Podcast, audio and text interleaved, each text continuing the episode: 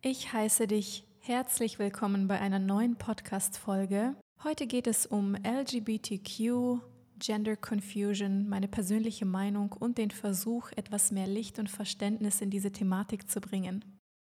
Viele Menschen kommen heutzutage vor allem durch Social Media mit dem Gender-Wahnsinn in Berührung und bei den meisten führt das zu Wut, Unverständnis und Kopfschütteln.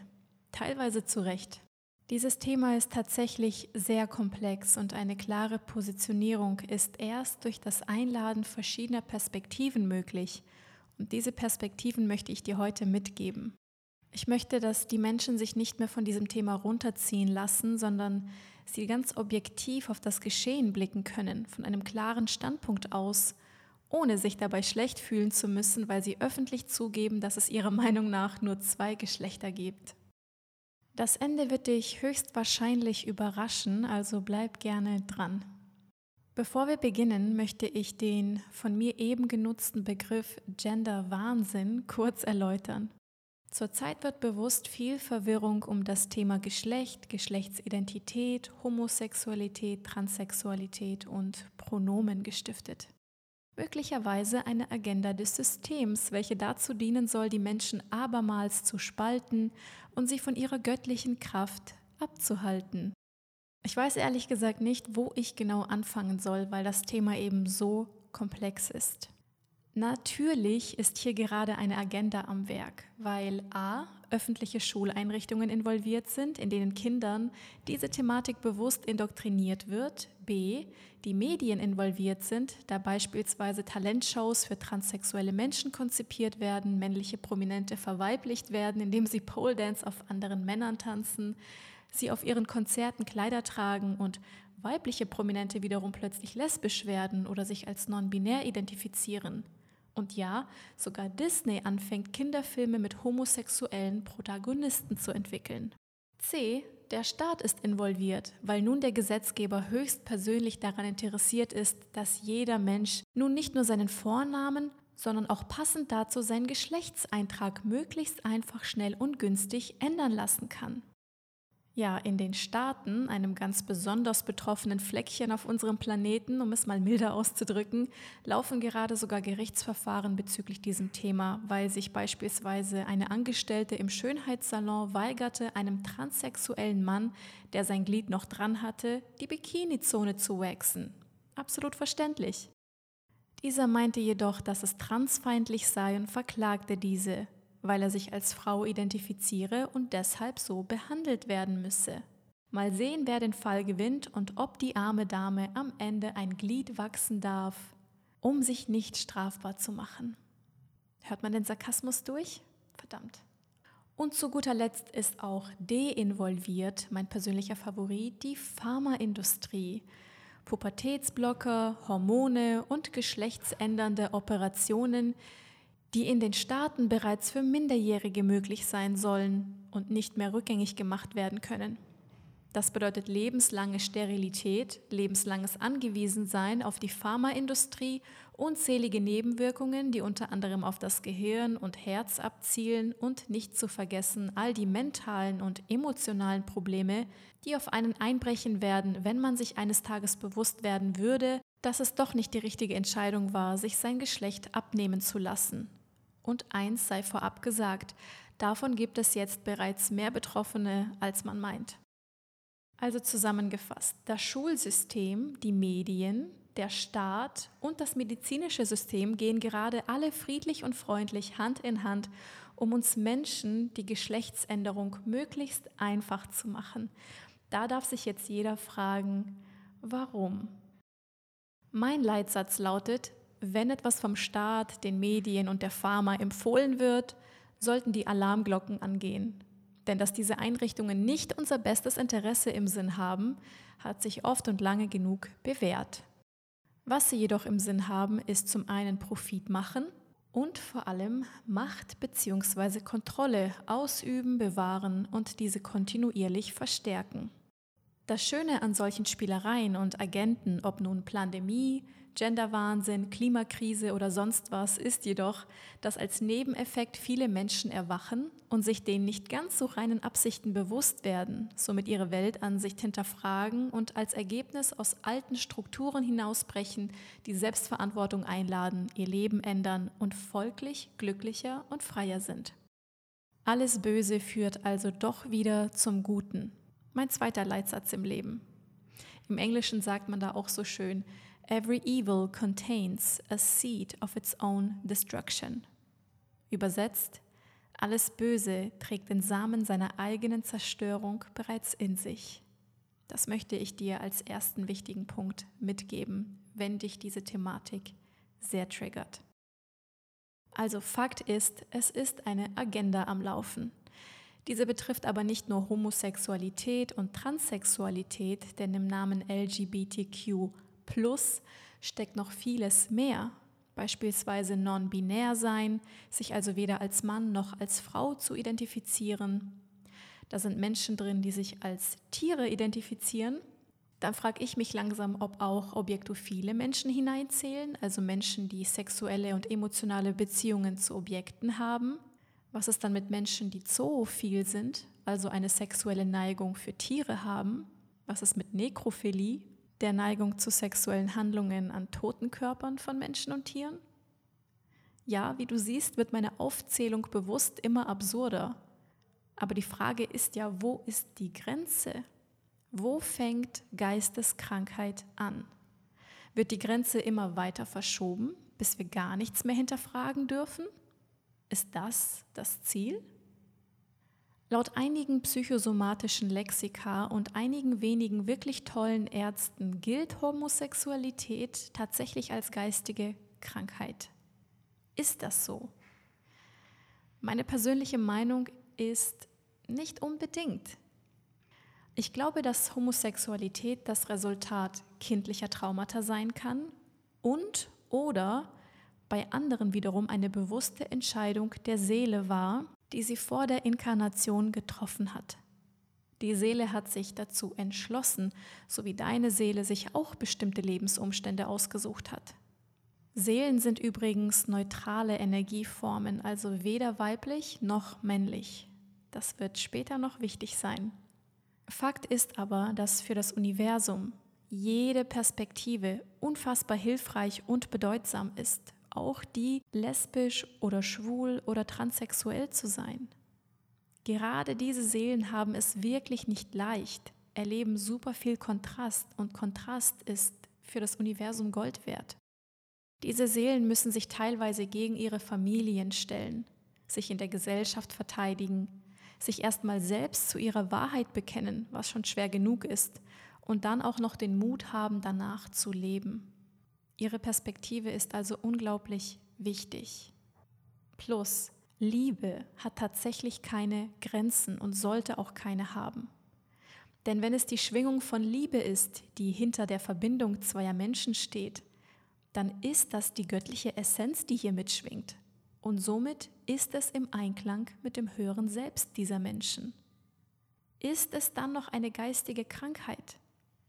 Krankheit bedeutet an und für sich doch, dass wir nicht im Einklang sind mit unserem höheren Selbst und dass uns der Körper dadurch eine Nachricht schickt, dass wir vom Kurs abgekommen sind. In dem Beispiel wäre Homosexualität aber keine Krankheit, sondern Alignment, Einklang. Interessant, nicht wahr? Es kommt darauf an, ob dieser Mensch aus der Resistenz zu sich selbst heraus die sexuelle Neigung verspürt oder aus der aufrichtigen Liebe heraus. Und ich glaube, das ist die Mehrheit. Welches für einen selbst zutrifft, darf jeder für sich herausfinden. Es gibt natürlich auch genug Menschen, die sich durch intensive Persönlichkeitsarbeit wieder zum gegenteiligen Geschlecht hingezogen fühlen. Dr. Dietrich Klinghardt erzählte beispielsweise in einem Vortrag, dass er bereits oft mit Menschen, die eine Genderdysphorie hatten, gearbeitet hat und dabei 20 Menschen vor Operationen bewahrt hat, die ja bleibend gewesen wären, indem er sie alle wieder zu ihrem ursprünglichen Geschlecht durch die Anwendung von massiven Entgiftungsmaßnahmen, psychologischer Arbeit und Aufstellungsarbeit rückorientiert hat. Den Vortrag verlinke ich gerne, das ist ein toller Mann. Man sieht also, bei einigen Menschen ist Homosexualität prädestiniert und bei manchen eben nicht. Daher ist schon mal eine einseitige Positionierung, das ist richtig oder das ist falsch, gar nicht möglich.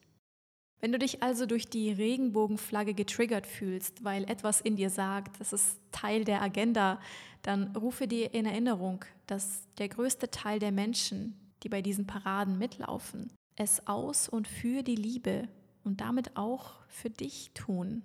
Denn du bist Liebe in deiner Essenz. Man kann hier also nicht pauschal sagen, das ist gut oder schlecht, denn wie so oft im Leben fließt hier das Gute in das Schlechte und das Schlechte in das Gute hinein. Dennoch möchte ich hier ganz klar auf etwas Wichtiges hinweisen. Ich erwähnte bereits, dass unsere Seelen neutral sind, denn in den höheren Dimensionen gibt es keine Polarität mehr. Das heißt, dass somit auch das Weibliche und das Männliche ab einer gewissen Sphäre nicht mehr existiert.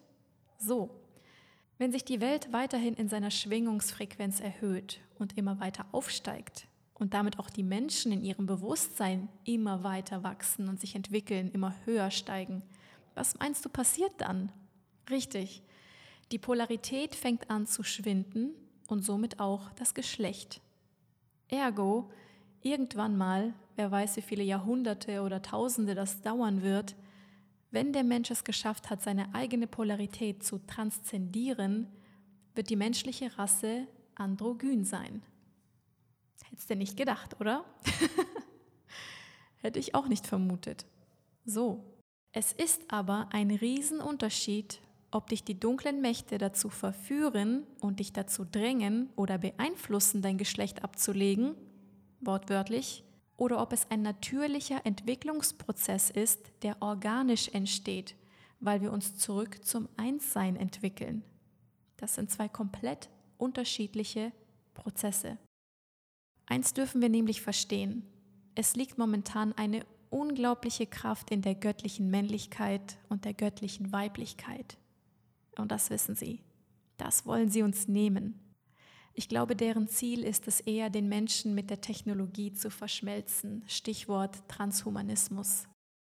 Das geht aber nicht mit einem Alpha-Mann. Was meine ich mit einem Alpha-Mann? Ein erwachsener Mann in seiner gesunden Männlichkeit, stark, kräftig, zentriert, mutig, klar, rational, erfolgsorientiert. Ich denke da gerne an die Dothraki von Game of Thrones, auch wenn dieses Volk ihre animalistischen Triebe noch nicht ganz hinter sich gelassen hat. Abgesehen davon, wenn du das gesehen hast, dann stell dir mal diesen Karl Drogo vor, ein Anführer, ein Kämpfer, ein Alpha-Mann. So einer zieht keine Maske an, um vom Kaffeetisch ins Klo rüber zu laufen. So einer zahlt auch keine GEZ-Gebühr, weil er den Rotz, den die produzieren, nicht finanziell unterstützt, geschweige denn konsumiert. So einer lässt sich auch nicht spritzen, weil er Angst vor Krankheit, Angst vor Entlassung, Ausgrenzung oder sonst was hat.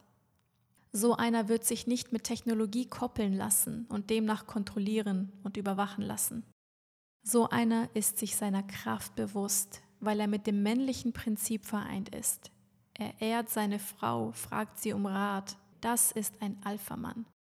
Und selbiges gilt auch für die Alpha-Frau, also eine Frau in ihrer vollen, gesunden, geheilten Weiblichkeit.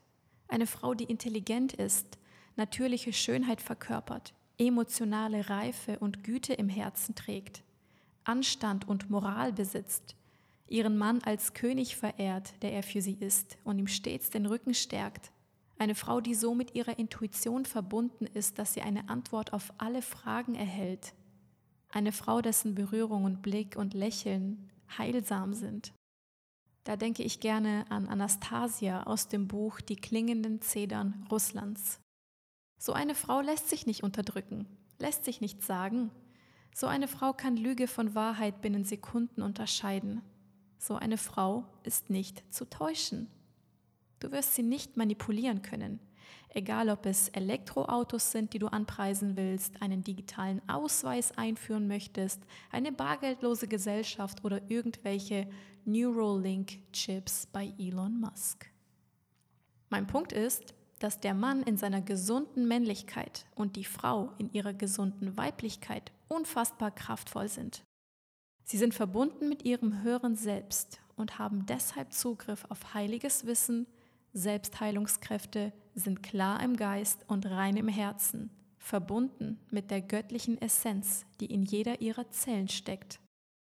Deshalb sind freidenkende Menschen mit gesundem Verstand und Leib auch eine Gefahr für dieses System. Dieses System kann nämlich nicht koexistieren mit einer Menschheit, die frei und gesund und stark ist. Deshalb braucht das System Kontrolle und Krankheit in jeglicher Form, ob physisch, emotional oder mental, um sich selbst zu erhalten. Und da wir gerade von Gesundheit und Krankheit sprechen, Folgende Erkenntnis hatte ich vor einigen wenigen Monaten, als ich ein Video gesehen habe, in dem eine Frau erklärt hat, dass sie ein Little ist, also sich gerne klein fühlt, obwohl sie rein körperlich eine erwachsene Frau ist. Sie lässt sich in Windel wickeln, baden, füttern, hält Mittagsschlaf und spielt mit Spielzeug. In den Kommentaren dieses Interviews las ich etwas, das mich zum Nachdenken angeregt hat.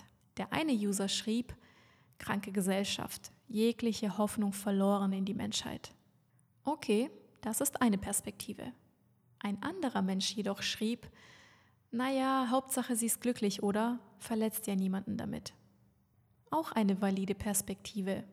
Und da wurde es mir bewusst, heilsam ist nicht gleich gesund. Wenn du dir diesen Satz merkst, entwickelst du unglaublich viel Toleranz für alle möglichen Menschen, Neigungen, Verhaltensmuster etc. Natürlich sieht es für uns Außenstehende nicht gesund aus, wenn eine erwachsene Frau in ihrer Windel dasitzt und von einem Fläschchen nuckelt. Aber für diese Frau ist es heilsam, diese Phase ihrer Kindheit jetzt auszuleben. Auch wenn es albern aussieht, auch wenn es unverständlich für andere sein mag. Für sie ist es heilsam und deshalb nicht als falsch zu deklarieren.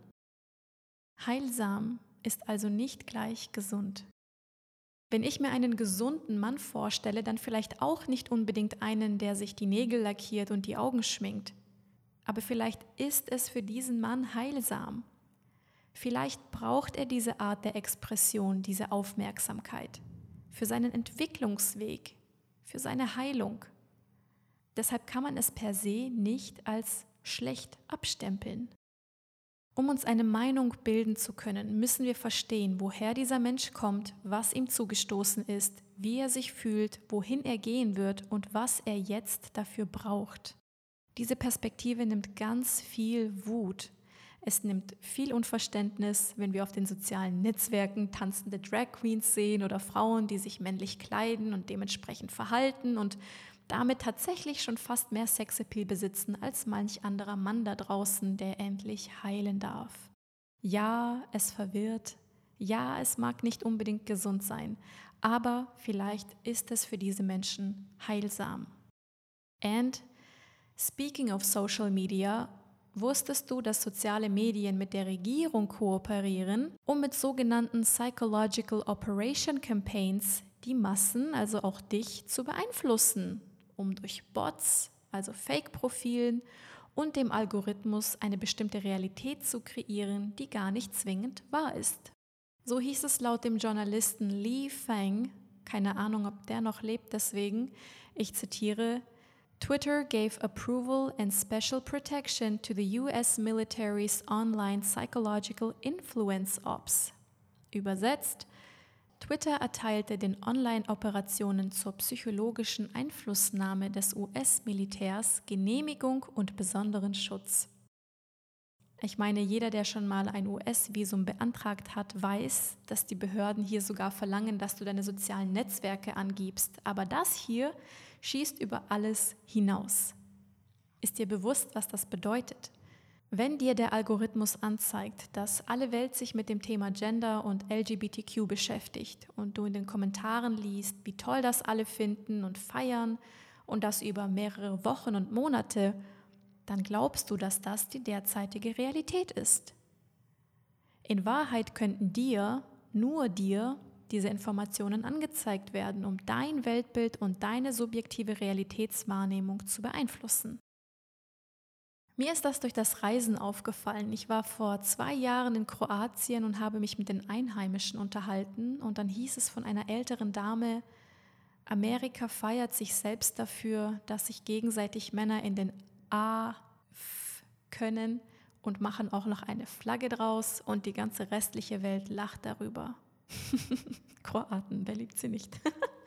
Spaß beiseite. Das war natürlich eine ordentliche Portion schwarzer Humor, aber auch eine wichtige Botschaft. Was wir als Wahrheit gezeigt bekommen, muss nicht der Wahrheit entsprechen. Vielleicht sollen wir denken, dass LGBTQ überall Thema ist und total gefeiert wird auf der ganzen Welt und jeglicher Gegenwind in einer Steinigung endet. Vielleicht aber stimmen 90 Prozent der Menschen gar nicht zu oder eben nur teilweise wie auch ich und du sollst nur denken, dass du alleine mit deinen Bedenken dastehst. Das ist genauso wie mit den Menschen, die vor noch gar nicht allzu langer Zeit totalen Shitstorm bekommen haben, weil sie ihre Bedenken bezüglich der Maßnahmen und der Spritze geäußert haben. Der Begriff Schwurbler wurde bestimmt auch von der deutschen Regierung ins Leben gerufen, wie der Begriff Conspiracy Theorist, also Verschwörungstheoretiker von der CIA damals. Vielleicht sollte es so aussehen, dass Menschen, die ihre Bedenken äußern, in der Minderheit sind, damit sie leichter umzustimmen wären oder sich entmutigen lassen würden. Dabei waren sie die ganze Zeit vielleicht in der Mehrheit. Bis heute. Also höre auf das, was du fühlst. Wenn dir etwas sagt, dieses oder jenes zu normalisieren fühlt sich falsch an, dann vertraue auf dieses Gefühl. Es ist die Stimme deines höheren Selbst, welches Wahrheit von Lüge unterscheiden kann. Natürlich gibt es nur zwei biologische Geschlechter. Gleichzeitig kann man sich ja aber als alles Mögliche identifizieren. Natürlich sollte man deshalb nicht die Sprache verändern, aber gleichzeitig sollte man natürlich jeden Menschen akzeptieren, wie er ist, oder ihn zumindest einmal nicht verurteilen, wer sich mit dem Akzeptieren noch schwer tut.